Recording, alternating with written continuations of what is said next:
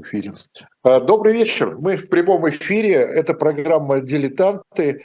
И, извините, я сегодня ее, конечно, просто обязан переименовать, потому что на единственное число, я к себе это, пожалуйста, с удовольствием и без всяких проблем применю, но я не могу применить слово «дилетант» к моему сегодняшнему собеседнику и э, гостю нашей программы, всегда уважаемому и всегда приветствуемому нашей программе Юрию Сергеевичу Пивоварову, академику. Юрий Сергеевич, здравствуйте. Здравствуйте, Виталий здравствуйте. Побывайте сегодня дилет... Э, в программе «Дилетанты». Это вас не Для меня это большая честь. Ну, вот, значит, исходя из, исходя из этого, значит, мы тогда сегодня с Юрием Сергеевичем и э, поговорим. А поговорим мы вот о чем. Э, ну, я каждый раз повторяю одну и ту же фразу, что программа это так или иначе связана, безусловно, с журналом. Э, и, э, или предваряет э, какие-то публикации, или идет там вслед за какими-то публикациями в журнале, расширяя их, расширяя взгляд на них, на эти публикации. Вот сегодня мы предваряем будущую, будущий номер. Мы, ну, поскольку дата пришла, то мы решили сегодня уже об этом поговорить. Следующий номер мартовский, да, я, у меня все спуталось в голове, мартовский номер, главная тема, э, там э, будет путь Гитлера к власти, да, путь Гитлера к власти. И вот сегодня на эту тему мы, собственно говоря, и поговорим с Юрием Пивоваровым, исходя из того, что вот 30 января 1933 года 90 лет назад, плюс еще вот там пару недель, да, э, уже прошло с, той даты. 90 лет назад э, Адольф Гитлер стал рейс-канцлером Германии. И это такая дата, э, она знаковая, я бы сказал, для всего 20 века, если вообще не для всей истории человечества, потому что это такая дата, дата старта, да, старта этого человека э, к, к диктатуре э, и к, к тому, к чему он привел и свою страну, и, и весь мир. Юрий Сергеевич, ну, мы поговорим о том, как он пришел к власти, почему он пришел к власти, какие факторы его, ему способствовали, какие, может быть, мешали. Но у меня такой, может быть, дурацкий сегодня вопрос сегодня уже звучит. Но э, готовясь к программе, я все-таки вспомнил, вспомнил ну, наши с вами э, наша с вами такой, ну, молодость, наверное, да, когда мы учились, где бы мы ни учились, но э, такая дисциплина, как исторический материализм, э, она была обязательна. Да?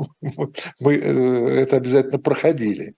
Вот вы мне скажите, э, как теперь уже, так сказать, с позиции сегодняшнего дня, а не марксизма-ленинизма, насколько, насколько все закономерно в истории, и насколько исторический процесс естественен, или он все-таки случайен? Ну, я думаю, что исторический процесс отличается от процессов биологических, там, я не знаю, каких-то еще, тем, что у него нет законов. Вот раз и навсегда каких-то законов, которые ну, всегда действуют. Вот нас с вами учили о том, что производительные силы и производственные отношения должны находиться... Все, да. да и их соотношение, если они там противоречат, что-то возникает. Так вот, я но это моя точка зрения, есть другие, разумеется, я точно для себя уверен, что никаких законов исторических нету. Но есть исторические закономерности, есть исторические традиции, есть то, что можно назвать таким, может быть, не очень удачным словом обусловленности. Ну, то, что называется, скажем, природно-климатическими условиями. Разумеется, когда они такие тяжелые, и они, так сказать, вот не очень помогают развиваться культуре цивилизации, то это одно, а когда они легче, то это другое. То есть... Э, Но это объективные условия, безусловно. Да, есть такие объективные, что ли, условия существования каждой страны, э, индивидов, там, классов, наций, этносов. Э, но, в принципе, человек тем и отличается от других живых существ, что то ли Бог, то ли эволюция, то ли что-то еще дали нам свободу выбора и свободу воли. Вот скажем, то, что произошло 30 января 1933 года, это не какой-то закон там германской истории или всеобщей истории. Насколько это закономерно? Вы знаете, я вот, находясь в Берлине, имел возможность смотреть э, в дни, предшествовавшие 30 января, массу документальных передач, то есть документальных фильмов, историко-документальных о том, что происходило. И я не новичок в этой германской проблематике, но меня в этот раз поразило то, что и они часто показывают различного рода фильмы, повторяют новые где-то находят кадры, или для меня новые. Так вот, меня что поразило? Невероятный энтузиазм людей, которые, значит, вот услышали, что Гитлер назначен рейхсканцлером, то есть председателем Совета министров этой страны, говоря по-русски, э, что Гитлер у власти, что нацисты вошли в правительство, хотя поначалу оно было коалиционное, и у Гитлера было лишь два министра, Фрик внутренних дел и министр без портфеля Герман Геринг. Ну и сам, и сам, и сам Гитлер. Он канцлером стал, да. то есть он во главе стал, но это не было однопартийное правительство из одних только нацистов. Нет, э, фельдмаршал Гинденбург, президент Германии, решил на всякий случай обложить Ефрейтора – как его называли там высокомерно в аристократических кругах, потому что он был ефрейтором во время Первой мировой войны, э, значит, э, обложить его своими людьми, там, более близкими Гинденбургу по э, ну что ли, традиции, по происхождению, там фон Папен, фон Шрайер и так далее. То есть там но это выскочки были для них, да? Для них Гитлер и эта шайка – это были выскочки. Более того, э, об этом, в общем, как-то не говорят, но я хочу напомнить, что он стал гражданином Германии лишь за полгода того, как был назначен канцлером. Он был гражданином Австрии все время. И во втор... в Первой мировой войне он сражался в качестве ефрейтора, и то, что нам известно, сражался неплохо, Э, достаточно, так сказать, смело, мужественно.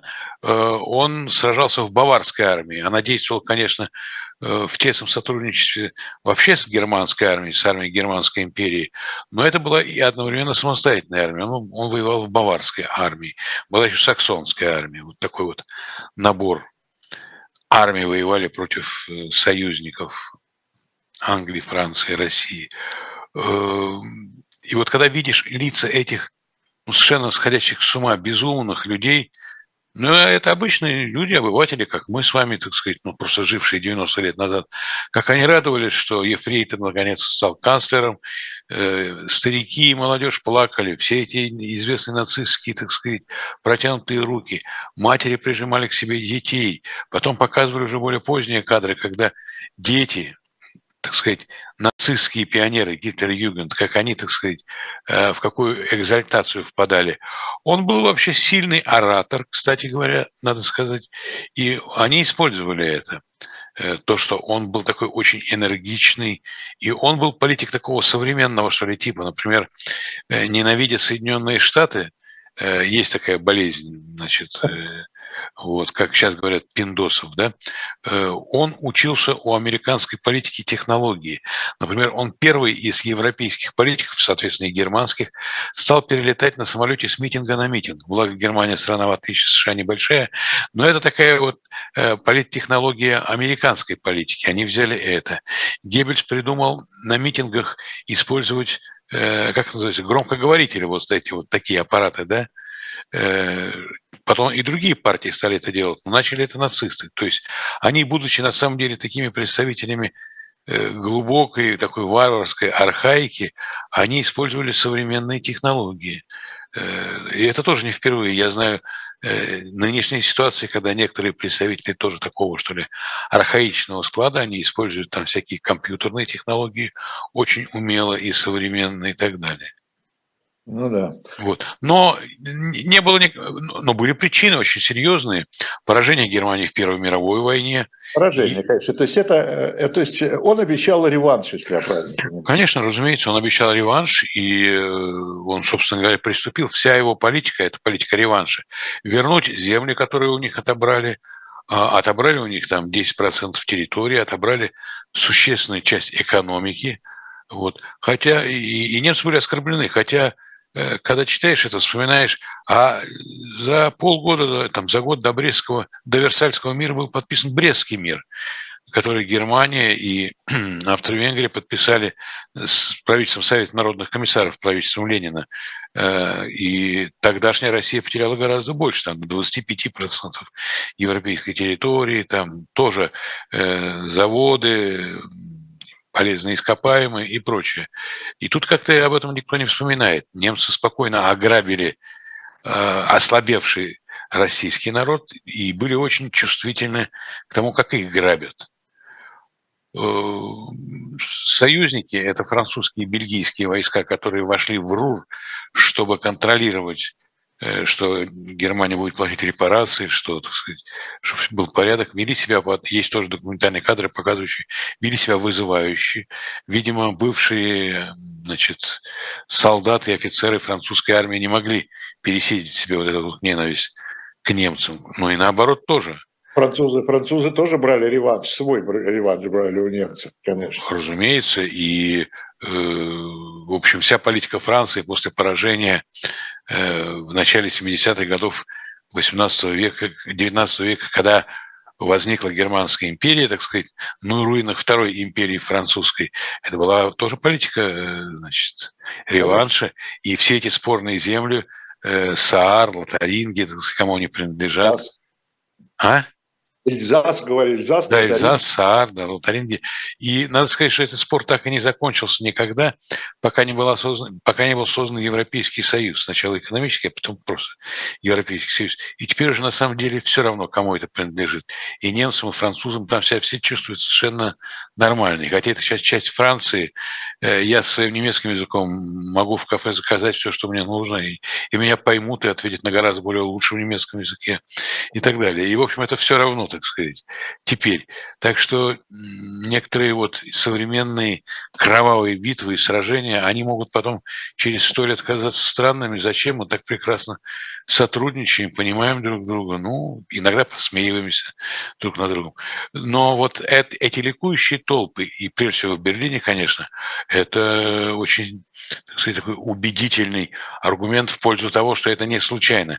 Правда, нужно сказать, что известно, что все эти шествия и факельные, и просто, и всякие эти митинги, где э, женщины плакали, и мужчины там с, утирали скупые мужские слезы от восторга э, и благодарности, что вот справедливость свершилась, э, они были поставлены э, по своему выдающимся хореографам Йозефом Геббельсом. Вот. Ну, например, митинг начался, его стали снимать. Что-то Геббельсу не понравилось, или там кто был вместо него. Э, митинг заканчивается, и он заново начинается. Вот как, вот, так сказать, съемки фильма, понимаете? То есть не в прямой эфир они шли, а, а репетируют. И это имело, конечно, тоже влияние на людей, так сказать, очень сильное. Ну да. Э, но э, чем, э, ну, значит, понятно, что реванш, да, вот. И ну, еще, еще были причины. За, уни, за унижение в Первой мировой войне. Ну, конечно, что... Ведь, унижение. Да ведь во время Версальской конференции союзники, России там не было, но Соединенные Штаты, Англия и Франция, эти три страны, та тройка, так сказать, тогда лидировала, значит, они однозначно назвали Германию ответственной за развязывание этой войны, что несправедливо. И англичане, и русские, и французы были не менее повинны в начале этой войны. Все великие державы того времени, европейские, США были, так сказать, так в стороне и вступили, кстати, в войну лишь 1 апреля 2017 года, вот, но, но помогали союзникам, вот, э, как сейчас помогают Украине, как помогали СССР э, по закону Ленд-Лиза бороться с, с нацистами. Так вот, э, эти страны однозначно назначили Германию виновной. Германия себя не считала. К тому же германская армия не могла смириться с этим, потому что она считала, что ей в нож в спину, когда она уже, так сказать, оборонила Германию от, от ворога, воткнули все эти либералы, адвокаты, евреи, социал-демократы, но коммунистов тогда еще не было, и прочее. Вся эта вот такая либерально-социал-демократическая шушера. Вот, и, и они были особенно вот эти военные и офицеры, и солдаты Первой мировой войны, они были оскорблены тем, что они сражались героически. А все они сражались героически, и французы, и англичане, вот, и русские, так сказать, и австрийцы, все сражались героически. И... Ну, она Но... была страшная, она, она была еще, жуткая, еще с, химо, с химическим оружием. Да, хотя Гаагская конференция, была такая мирная Гаагская конференция, из которой потом вырастет Международный суд в Гааге, как подразделение ООН, она запретила э, значит, применение газов. Первые применили немцы, а потом уже и французы. Так вот, например, Ефрейтор, будущий рейхсфюрер Гитлер, был отравлен горчичным газом французским. Вот. Э, выдающийся русский писатель Зощенко, который был штабс-капитаном в действующей армии, был отравлен газами тоже. И это, э, известное дело, не проходит. Организм человека как бы безвозвратно, невозвратно э, разрушается, и он может еще прожить какие-то годы, но уже не в том физическом состоянии, как было до того. Это не просто так один раз отравился, попил пиво и все прошло. Нет, все гораздо более, так сказать, Страшно. Смотрите, Юрий Сергеевич, а вот такой вопрос. Э, то есть, э, ну, казалось бы, вот после действительно унижения Версальского, э, ну, может быть, наверное, естественно, да, желание взять реванш. Но Германия проиграла две войны. И вот насколько это был уроком для нее, что ли, да, что после Второй мировой войны, после другого поражения, уже не был, не, не, не появился еще один Гитлер, который э, бы хотел взять реванш за это поражение. Ну, это второе поражение, да? Уже Надо... реакция на поражение да, была другая, более э, ну, разумная, я бы сказал. Но надо сказать при этом, что Вторая мировая война очень многими историками, там, социологами, вообще специалистами оценивается как продолжение Первой войны. Сказать, да. Э, второе действие, вторая серия, второй акт, я не знаю как. Конечно, они связаны между собой. А после Второй мировой войны ну, с Германией поступили гораздо более умно, как мы знаем, и союзники, с одной стороны, жестко наказали преступников основных и провели программу денацификации, когда активистов нацистской партии не пускали там на госслужбу, на кафедры в университетах и прочее. А с другой стороны, пошли богатые инвестиции в Германию, которые позволили Германии ну, подняться с колен экономически, там, залечить раны, восстановить какие-то города. И для немцев в середине 50-х годов уже демократия ассоциировалась э, это не, не с выдумкой каких-то там западных враждебных держав, а демократия ассоциировалась с хорошим уровнем жизни, с благосостоянием, с благополучием. И все это как бы улучшалось, улучшалось и улучшалось. После Первой мировой войны этого не было, поскольку союзники жестко наказали, и план Юнга Дауиса или Дауиса Юнга по восстановлению Германии, он не был столь, как бы сказать, продуманным, но тоже и опыта не было, скажем так. Вот. Но есть еще одна очень крупная причина – Э, гибели Веймарской республики. Веймарская республика – это Германия с 19 да. года. Почему Веймарская? Потому что в городе Ваймар была принята Конституция гимназии э, Германии и учреждена республика. До этого Германия была монархией. Э, по 1933 год, пока Гитлер не пришел к власти. Вот 14 лет. Так вот эти 14 лет Ваймарской республики, они на несколько периодов делятся. И вот в чередовании этих периодов тоже кроется успех Гитлера конечный. Опять же, не запрограммированный, но возможный. Он воспользовался этим. И помогли ему различные силы, э, как консервативные, так и радикально неконсервативные как Запад, так и СССР, в общем. Так вот, сначала были годы страшной экономической разрухи, тоже там голода, холода, инфляции, которая была страшная, марка обрушилась ничего не стоила, безработица. К 23 году удалось стабилизировать ситуацию. И у них началось то, что у нас началось раньше НЭП, да, то есть э, Германия стала приходить в себя, опять она стала, так сказать, петь, пить, танцевать, радоваться жизни. Э, немецкая марка стабилизировалась. Э, мудрый политик, прежде всего, в области внешней политики Густров Штреземан, он одно время будет и канцлером Германии, но он был больше, так сказать, дипломатом.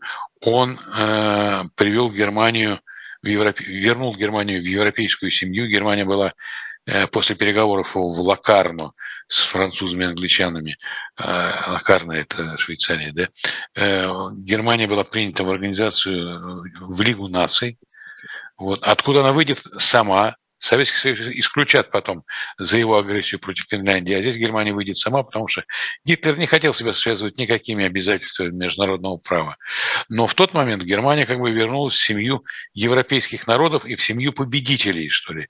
И начался экономический подъем, культурный подъем очень сильный, градостроительный подъем очень сильный, всяческий бум. 20-е э, годы, вот с 23 по 30 год считаются таким золотым веком Германии, уж Ваймарской республики тем более.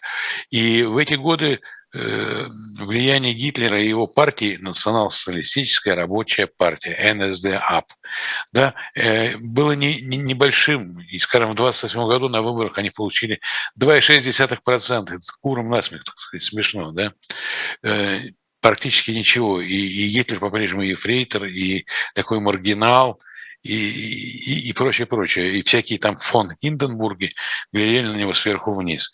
А, хотя, скажем, э, Советский Союз э, там, через там, Зиновьева, Радека и других, так сказать, э, таких коммунистов, которые знали немецкий язык, заигрывали э, с нацистами и, так сказать, настраивали коммунистов против социал-демократов, объявив социал-демократами, социал-демократов социал-фашистами и рекомендовали им находить общий язык с нацистами. И такие общие языки, кстати, были немножко в сторону, э, например, руководитель партийной организации города Берлина, коммунистической организации, Вальтер Ульбрихт. Вот мы с вами помним это. Конечно. Да, один из основателей и лидеров ГДР в первые годы ее существования. И Йозеф Геббельс, который был значит, руководителем парт-организации нацистской в Берлине, гауляйтером э, этой партии здесь, они договаривались вместе, вот садились за стол, договаривались, как они будут проводить забастовки, уличные шествия, как они будут избивать социал-демократов, которых Зиновьев назвал Э, такой соратник Ленина очень важный, расстрелянный потом Сталином, назвал социал-фашистами, социал-предателями. Так вот, но в эти годы, конечно, у нацистов было мало шансов. А в октябре 29 года случилось страшное, начался великий экономический кризис, крах, и больше всего пострадали Соединенные Штаты Америки и связанная с ними Германия. Германия была не просто экономически слабее тогда Англии и Франции, ну, после проигранной войны, а она была очень завязана на американские инвестиции в свою экономику. И э, вот когда все это обесценилось, то у них было более 6 миллионов э, безработных. И ударило это по всем слоям, и по рабочему классу, и по предпринимательству среднему и мелкому, э, по интеллигенции. То есть было ужасно. И вот эта безработица страшная, и началась правительственная чехарда, и потом кое-что еще другому. Другое, о чем я скажу, очень важное, э, не потому что я скажу, потому что это важно по существу. Э, вот тут опять Гитлер получил шанс. И уже в 1932 году, через 4 года, его партия на летних выборах 1932 года получила 37 и там 4 десятых или 7 десятых э, процентов голосов. То есть за 4 года произошел скачок от 2,5 процентов до под 40. Какая социология нормальная, прекрасная, умная может это объяснить? В этом случае никакая классово-марксистская это не, не может объяснить, потому что классы как были, так и остались предприниматели, рабочие, там, служащие и так далее. Вот. То есть произошли какие-то изменения, ну что ли, жизни людей, вот их повседневности и ментальные перемены произошли. И э, немецкий народ ждал, кто же их выведет, где тот вождь, который выведет их из этой ситуации. И когда Гитлер пришел к власти, он действительно э, так сказать, предпринял не то, что он придумал, но то, что надо было делать. Он начал массовые работы, вот строительство автобанов. Была очень быстрая, скоростных дорог создана самая быстрая тогда в мире скоростная такая система дорог. Не просто от, от дорога одна куда-то, а, а вот такая сеть дорог Германии. Значит, э, началось такое повышенное внимание к военной индустрии, и, соответственно, это тоже разогнало, так сказать, экономику и новые рабочие силы вот. И э, он, так сказать, э, и, и началась безудержная и ничем не ограниченная пропаганда возрождения Великой Германии, возрождения армии, потому что Версальский договор э, резко ограничил германские военные возможности. Рейхсвер, так называлась армия, до 100 тысяч человек – Э, нету авиации и прочее. Но коллеги тоже социалисты, только интернационал социалисты из Москвы помогли. И немецкие летчики учились у нас э, в Липецке, там, Танкисты учились тоже. в Казани там, и так далее. Танкисты учились у нас. Да, да, да, конечно, конечно. И э, там, скажем, в Средней Азии были построены химические заводы немцами, э, той самой химии, которой они потом будут воевать. Вот. А, но советские вожди не потому, что они так, так уж симпатизировали Гитлеру, хотя определенные симпатии были у одной группы тиранов к другой группе тиранов, но э, они это использовали для собственной экономики. Они были очень прагматичны тоже. Немецкие технологии наряду с американскими были тогда очень сильными в мире. И немецкий и американский вклад в победы первой пятилетки, они, несомненно, были связаны с э, таким активным использованием и американских, и немецких капиталов, и технологий, и инженеров, рабочих, техников и так далее как Германия, несмотря на весь свой на антикоммунизм про, про, продекларированный да, Гитлером, он, тем не менее, тоже с удовольствием брали наши ресурсы энергетические, и не только энергетические. Да. Э, да, но я вам должен сказать, что, да, что эта традиция, эта традиция шла еще из дореволюционной России. Э, например, эм, фирма Манесмана появилась Э, в России, в Санкт-Петербурге в 50-е годы XIX века. Это была традиция присутствия немецкого капитала, немецких промышленников, финансистов, там, инженеров и прочее. А во времена Ваймарской республики в 20-е годы экономическое, политическое, военное сотрудничество между СССР и Ваймарской республикой было теснейшим. И не только такое вот, что ли, подпольное, негласное, секретное от других военное сотрудничество, но и экономическое сотрудничество. А, кстати, военные многие Э, военачальники гражданской войны потом учились в Германской академии генерального штаба, инженеры работали на немецких фирмах. Правда, Сталин поступил с ними неправильно. Он их уничтожил всех. Э, и вот этот вот опыт, накопленный и полученный э, у передовых технологий, у передовой военной мысли, а германская оставалась таковой, он, в общем, был потрачен зря.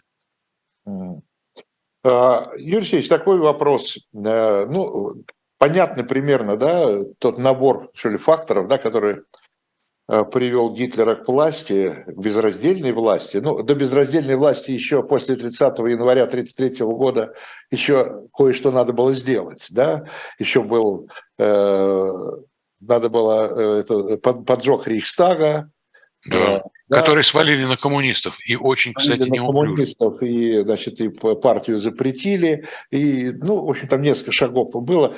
Э, надо было победить внутреннюю э, оппозицию в лице этого Рема, да? Вот это, э, ну, я бы не сказал, что это была оппозиция. Они объективно, ну что ли, мешали монополии Гитлера на власть и так далее. Объективно. Я не думаю, что Рэм, или как его немцы называют, Рэм, Э, реально хотел...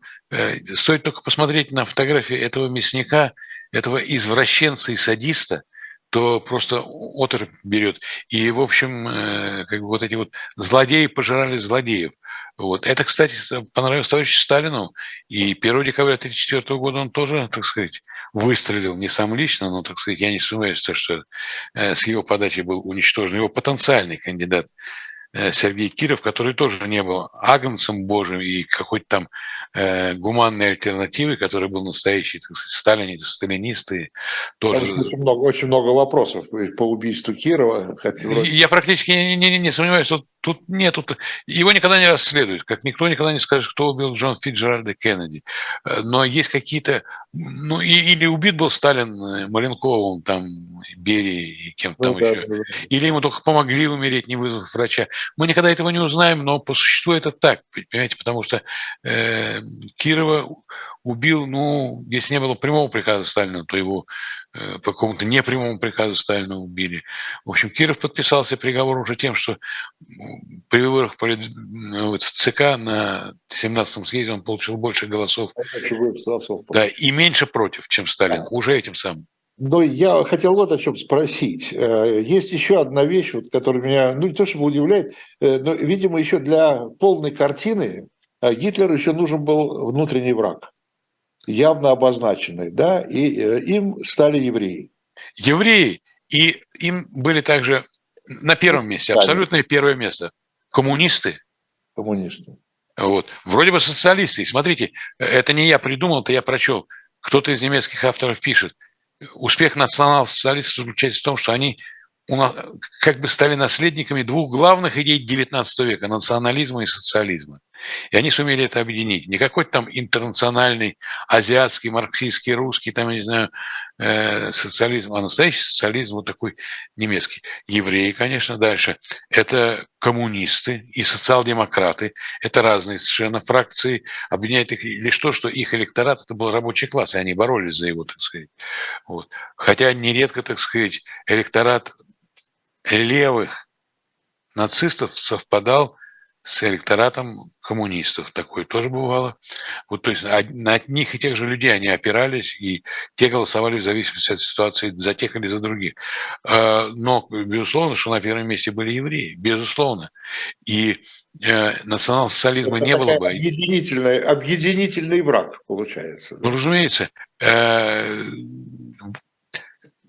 Против кого мы дружим? Против, вот, э, против кого, да? Вот против евреев. Э, здесь очень сильная традиция была российско-антисемитская в Германии, в Австрии, а многие из немцев, начиная из нацистов, начиная с Гитлера, были выходцами из Австрии. Э, да, Геббельс в своих дневниках, очень интересных, если можно сказать об этом мерзавце, что у него интересные дневники, но они переведены на русский язык, продавались, я не знаю, продавались раньше – Э, так вот, он пишет, почему он ненавидел евреев. Он побежал на автобус, а у него он хромой был, ему тяжело было бежать. А еврей-водитель уехал, закрыл дверь и уехал. Он влюбился в девушку, а... Ев... Откуда он знает, что был водитель еврей? Ну, видел, наверное. Геббельс, у Геббельса на евреев был нюх, э, Геббельс, это министр пропаганды Гитлера, да, у Геббельса был нюх на евреев невероятный. Хотя сами вожди Третьего Рейха э, на арийцев были мало похожи, так сказать. Вот. Они вообще на людей были не, не похожи, уроды. Э, значит, так вот, он влюбился в девушку, так какой-то еврей юноша увел эту девушку. Он хотел поступить в то, что у нас в России называется аспирантура, а поступил какой-то другой студент. Ведь вот, а ведь Геббельс о себе был очень высокого мнения, он считал, что он есть вот олицетворение Ставрогина, вот что он, так сказать, Ставрогин, герой, да, романа, э, без, да, аристократ в э, революции, как э, такой вот сказочная такая фигура, мрачная, но чем-то привлекательная. Так вот, он считал, что он, он и есть Ставрогин. Он вообще, так сказать, к русской культуре, к Достоевскому относился с глубоким почитанием, поначалу к марксизму даже, но потом понял, что это еврейская выдумка, очень опасная для Э, психического и физического здоровья э, настоящего немца, коим он себя считал. Э, а в какой мере, вот вы уже затронули этот вопрос, я знаю, что многие историки считают, там особенно специалисты по Германии, которые много Германии занимаются, что э, часть вины за приход э, нацистов к власти лежит на Сталине, вот в каком смысле, что он поссорил коммунистов и социал-демократов. Ну, я думаю, что он их не ссорил. Они сами поссорились. Но он способствовал, разумеется. Он и его эмиссары, вот Радок там прежде всего. Коминтерн, и Коминтерн не давал э, им, так сказать, образовать союз. Ну, я думаю, что коммунисты и сами, так сказать, боялись более сильного партнера в возможной коалиции рабочей, поскольку социал-демократы были традиционно. Социал-демократы имели большинство в Рейхстаге еще до Первой мировой войны. То есть это партия традиционная. Вообще немецкая партийная система очень устойчивая. Современная ХДС, ХСС, христианские демократы, наследники католической партии Центра, социал-демократы социал-демократической партии, свободные демократы, э, значит, либералы, они наследники двух либеральных партий, которые сидели в Рейхстаге. Зеленых тогда еще не было вообще нигде в мире. Вот. И в этом, но это, это такая же устойчивая партийная система, как э, в Великобритании, как в Соединенных Штатах, в отличие от Франции, Италии и других, так сказать, романских стран. вот. Да, конечно, есть вина Советского Союза, но есть вина и Запада. Например, в начале 1932 года, когда еще было далеко до успеха Гитлера, э, в январе 1932 года с ним встретился один из крупнейших финансистов э, Британии того периода, некто Норман. П. Норман, я не знаю, кто он, Питер, Патрик, П. Норман. И в этой встрече, такой, так сказать, встрече э, секретной, да, закрытой, участвовали два американца, два родных брата – это был Аллен Даллес и Джон Фостер Даллес, будущий э, госдепартамент, то есть иностранные дела, и будущая разведка ЦРУ. Да. А они приехали тот-то Норман хотел посмотреть на Гитлера, финансировать его или нет. А эти приехали посмотреть, чтобы доложить э, государственной власти в США, а что за человек, который становится видным, становится известным, перспективным и так далее. Это не помощь, но это такая заинтересованное получение информации и некая легитимизация, что я с какими людьми встречаюсь, так. Ну, слушай, это нормальная практика, наверное. Я не, там не хочу, что э, понять, понять, кто, кто, кто идет к власти, понять, да, это всегда все встречаются, я знаю, так и с оппозицией. Это у них такая политическая практика всегда существовала. Да? да, но это такая заинтересованная в данном случае политическая практика. Они, например, встречались с Эрнстом Тельманом, лидером Компартии, который тоже был человеком очень политиком радикальным, политиком крайностей и смелым человеком. Он показал вся его жизнь, он в тюрьме и погиб, и, так сказать. Вот, так что э, вообще все эти люди, они обладали не все, но многие из них, очень большим таким физическим ужасом. Например, Эрих Хонекер провел 12 лет в подвалах гестапо в прямом смысле слова. То есть э, под землей в бетонной там комнате, камере. Это будущий лидер ГДР, прославившийся и тупостью политики своей, жестокостью политики и прочее. Но вот он так вот себя, и Тельман так себя вел, и многие нацисты стояли, так сказать, до последнего. То есть туда шел отбор еще таких людей, которые... Ведь Перед тем, как Гитлер стал э, рейхсканцлером и нацисты победили в Германии, шла война на улицах. Не только шла война в парламентах и в кабинетах и в салонах, она шла и война на улицах, когда штурмовые отряды нацистов боролись например, со штурмовыми отрядами коммунистов, Ротфрот, Кемфербунд, так они назывались, вот, когда вот эти вот штурмовики, так сказать, били их, а те били их, и были сотни убитых и, и покалеченных. То есть настоящая война на улице Германии шла. Социал-демократы в ней тоже участвовали. И нередко, вот тут, нередко в союзе с коммунистами. Ну, и вы уже тоже, конечно, надо отдельно, наверное, еще сказать о роли о роли пропаганды, о роли Геббельса. Она громадная, конечно. громадная, конечно, да. Это, он... это естественно, и Геббельс был такой король пропаганды, черный король, там жуткий король. Действительно, он был в этом смысле человек одаренный, и, э, если угодно, он умел нажимать на такие и болезненные, и больные, что ли, участки человеческой психологии, э, и умел как бы увлечь их, привлечь, указать на, на врага, и что его выход, это уничтожение, выход из его тяжелой психологической социальной ситуации, материальной, это уничтожение врага, еврея или какого-нибудь там либерала, отступника от германской, так сказать, идеи. А, э, ну да, и, ну, собственно говоря, он вообще-то, можно сказать, что он основоположник такой теории пропаганды, да, потому что он, в общем-то, написал такие труды, э, которыми, как я понимаю, многие пользуются до сих пор. Ну, если не труды, то методы. Ну, параллельно ведь все эти теории современной пропаганды и изучение ее, как она влияет на политический процесс, на политическую активность, происходили в Соединенных Штатах Америки. Очень серьезные Э, вот, исследования были проведены, и где было показано, там, какие пропагандистские технологии сильно влияют, скажем, на процесс принятия решений, за кого ты будешь голосовать, потому что в Америке именно это и было политикой голосования, да, выбора, что и должно быть в нормальной демократии. А, но а что меньше? И какова роль не только пропаганды вот такой, ну что ли, которая исходит от политических сил, но и то, что в России, не знаю, называть сейчас называлось сарафанным радио. Что сосед скажет, что там коллега по работе скажет. Вот как, как они влияли друг на друга, вот это вот. Это вообще-то очень интересно. Там я уже несколько раз мы это вспоминали в наших программах, э, что Германия, Третий Рейх, это вообще-то страна, где был впервые э, организовано такое регулярное телевизионное вещание да. до, еще до войны, да, я, ну, по-моему, первые прямые репортажи были с Олимпиады 1936 года, да. Олимпийских игр. И, э, и там и телевизионные приемники, они стояли везде, в Германии, просто об этом очень мало известно. И даже во время войны они там, ну уже там, правда, уже сигнал, конечно, был, там уже трудно было передавать в условиях войны, но тем не менее. Вот. И там очень интересно американцы себя повели после войны. То такое технологии, в том числе политологические, э, они э, очень долго не давали возродиться телевидению немецкому. Все они боялись, что через телевидение может э, возродиться нацизм. Потому что они уже понимали роль телевидения в политике. Да? Они уже сами, сами американцы уже начали использовать очень активно телевизор и не давали его использовать немцам поначалу, там, в 40-е годы.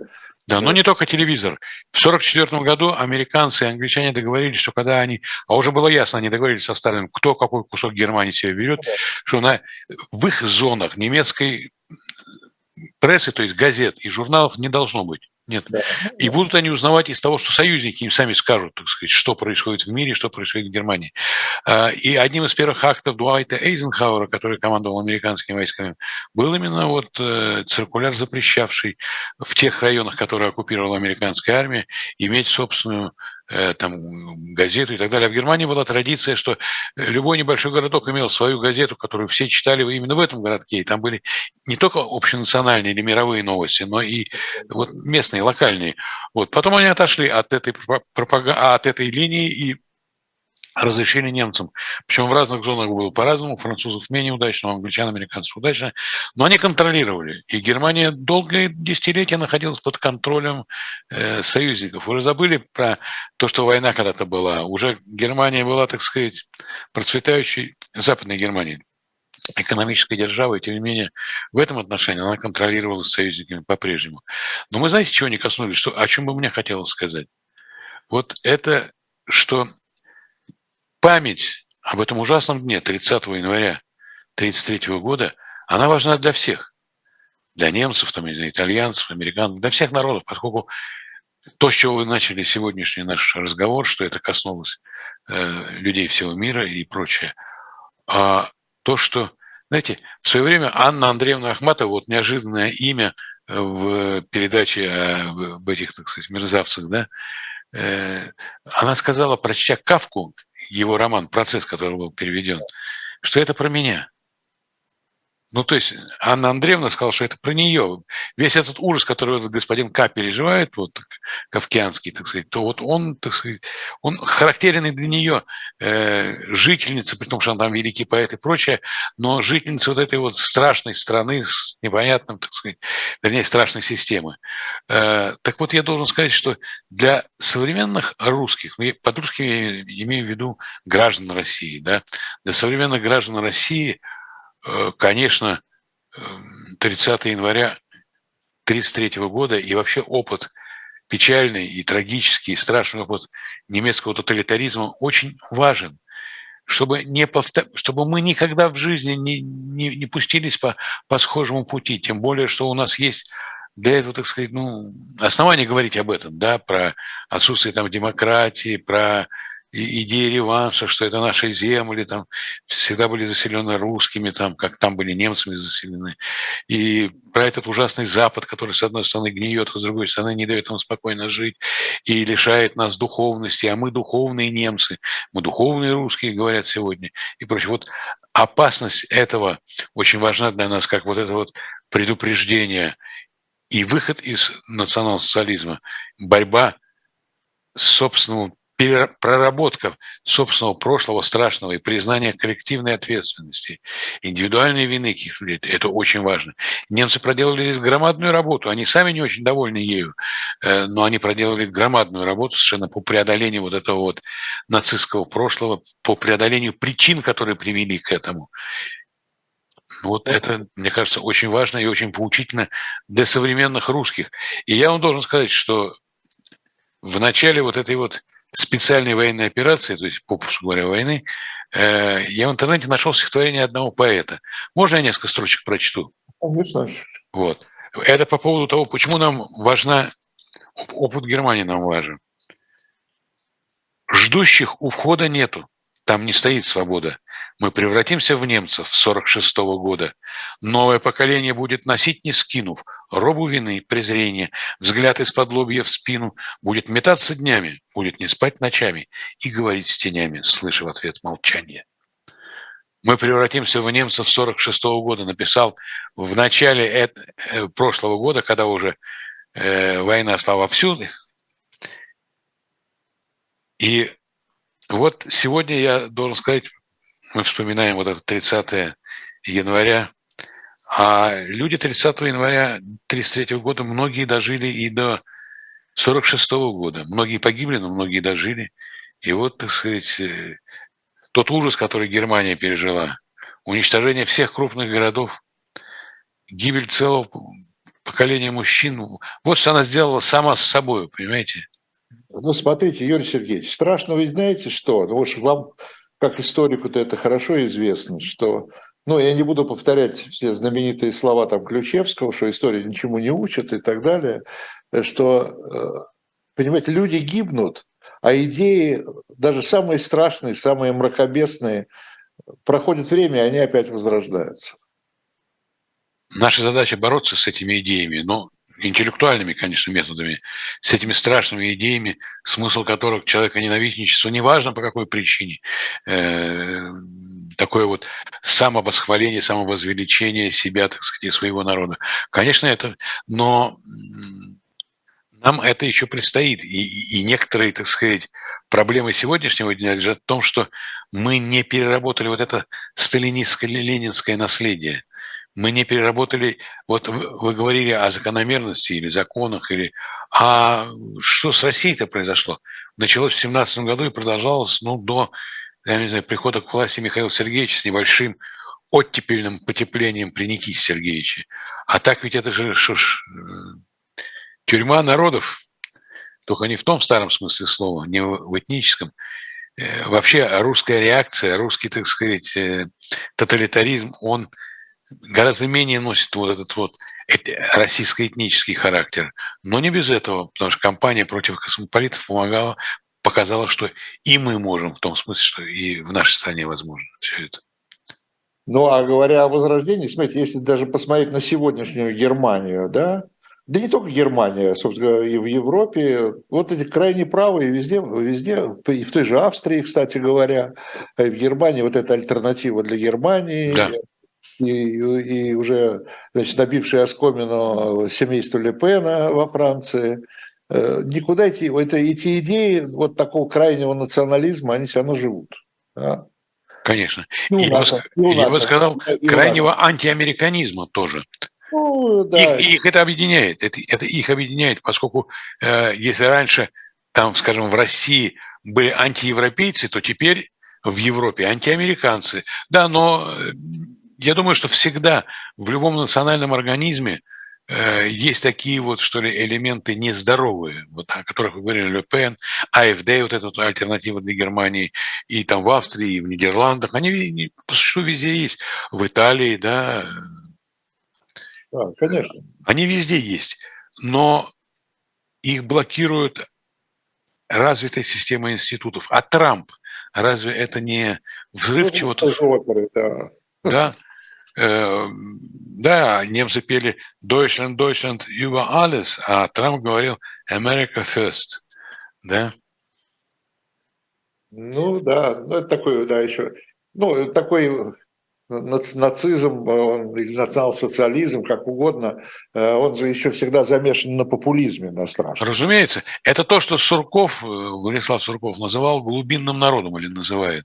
Это вот незатронутые цивилизации, там, я не знаю, модернизации, глобализации, э, живые такие глубинные массы, которые противостоят всем этим гнилым интеллигентам, этим глобалистам, этим ну, нью-йоркским интеллектуалам. Да, и главное, противостоят э, модернизации. Да. Ну да. Они ну вот, тянут назад. Да, они имеются, но э, их блокируют и в той же Германии, и э, быть сторонником АФД это неприлично. Они до 10% набирают голосов, то есть это значительная масса. Да. Во Франции тем более, что семейство Ле Пен претендует на президентский трон, так сказать, престол. Там еще сильнее. Э, в Австрии, например, лидер, их сейчас он погиб там каким-то образом. Йорк Хайдер был вице-канцлером. То есть, да, они проводят. Э, Берлускони с его, так сказать, вот тоже. Ну, он такой, да. Он такой, но тем не менее вот такой, да. Вот такое. Из этого может... Италия родина фашизма, кстати говоря, хочу вам напомнить, а не Германия. Вот. Хотя, конечно, немцы с присущим им методичностью и трудоспособностью, они усовершенствовали. Значит. Ну, мы не будем сейчас э, в теории вдаваться, там вообще-то даже не совсем правильно говорят называть фашизмом немецкий нацизм, да, это все-таки разница. А это вошло вообще, дело в том, что э, национал-социализм в социалистическом СССР, ну, как-то это не звучало. Хорошо, что социализм, конечно. Да, а фашизм, ну, и не только в СССР, вообще называли это тоже фашизмом, хотя это не совсем точно. Классический фашизм был в Италии, да. Э, и он был достаточно мягкий по сравнению с нацизмом. Ну да, как там, скажем, там легкое там, сухое вино и водка, да? Ну да. Конечно, был мягким, конечно. Но Италия и страна, так сказать, другого типа, и э, их объединяет то, что это были две молодые страны. Ведь и Италия объединилась в середине 19 века, а Германия даже уже ближе к концу, 70-й год. Вот. Но и, и обе очень культурные страны с большими культурными традициями. Ну, вот. Э, ну да, ну да, ну да. А э, вот это очень интересно. Вы говорили, что э, поскольку вы в Берлине сейчас, что Германия заметила эту дату, да, 90-летие. Заметила. Нет, здесь не было никаких, так сказать, шествий. Я и... понимаю, что они не праздновали эту дату, да, но отметили. Телевидение, во всяком случае, очень активно. Ну, были статьи в газетах и так далее, но телевидение по таким важным каналам, которые люди смотрят – Э, показывал и в такое удобное время, к вечеру, после работы, так сказать, рабочего дня, показывал довольно длинные такие комментированные документальные фильмы. В отличие от, видимо, СССР, у которого тоже есть документальная, архив документальный, но в отличие от СССР, здесь он гораздо более обширный, и ассортимент, который ему представить нам, зрителям, так сказать, через там, 90 лет, он громадный. Смотришь, не пересмотришь. Очень интересно. Ну, Очень ну, интересно. Даже, как я понимаю, в Германии же, по-моему, до сих пор существует запрет, например, на, на позитивный, позитивный рассказ, там, э, ну, например, это я точно знаю, да. о социальной политике Гитлера. Да, э, статья 87 или как это еще Уголовного кодекса, ну, примерно в этих, так сказать, между 80 и 90. Статья, я сейчас забыл, Уголовного кодекса Германии, которая Э, значит, предполагает наказание лишения свободы на несколько лет. И вот некоторое время назад был дикий скандал, когда немцы, как и все старые европейские народы, как и русские, озабочены демографией. Слишком много людей нашего поколения с вами и слишком мало людей рождается. Да? Значит, какая-то там женщина, не помню, врач или кто она там была, сейчас уже забыл, она сказала, поставила в пример э, семейную политику при Гитлере, демографическую, которая, так сказать, способствовала, когда призывали девушек, идет война, мужа нет, ну заведи ребенка от какого-нибудь приехавшего с фронта парня, а государство тебе поможет. Там, а, главное, чтобы парень был, так сказать, настоящий ариист, так сказать, вот. uh-huh, uh-huh. а преимущество отдавать э, членам СС, конечно. Вот. Но действительно, э, эта политика была в этом отношении, ну, я не знаю, что про нацистов не хочется говорить удачной, но она приносила какие-то результаты, которых они хотели, которые они хотели видеть. Э, но по, вот как только она что-то сказала, все, на этом ее публичная карьера была закончена. Ее затравили просто э, до того, что становилось жалко эту дуреху, которая, так сказать, ну, ничего не имела, ничего. Она просто сказала, ну вот, посмотрите, какая практика была. Ну, и последний вопрос, Юрий Сергеевич, такой, может быть, он неожиданный. Э, вот готовя уже следующий номер э, вот э, на эту тему, я датчика побеседовал с Александром Николаевичем Сакуровым, да. которого блистательный фильм «Молох» о Гитлере, да? Да, и он вообще замечательный да, режиссер, ну, человек. Вот. Александр Николаевич, вот у него такое мнение было по поводу Гитлера – Э, говорит, что это как типичный, типичный путь, что это неудачник. Вот неудачник, берущий э, реванш, ну там не за Первую мировую войну, а берущий реванш за свои собственные личные неудачи. Если брать так как личность, да, не, не как там политик, -то, не, не, не в масштабах Германии, а в масштабах одного человека. Что его, почему он, почему его на этот путь Нет, ну вообще определя... лучше всех определил Гитлера э, великий немецкий писатель Томас Манн и враг национал-социализма. Взбесившийся, неотесанный плебей. Вот. Да, Мне, да, вот. Но э, неудач... Э, Гитлер неудачник, ну, в каком-то смысле, да, неудачник, да, там он не стал художником, хотя хотел, он не стал, так сказать, никем в той вот Германии довоенной, до 14 года, и э, жил в ужасных там условиях, правда, при этом посещал оперу, музей, так сказать. Вот. Но все равно, так сказать, это была не та жизнь, на которую он себя готовил.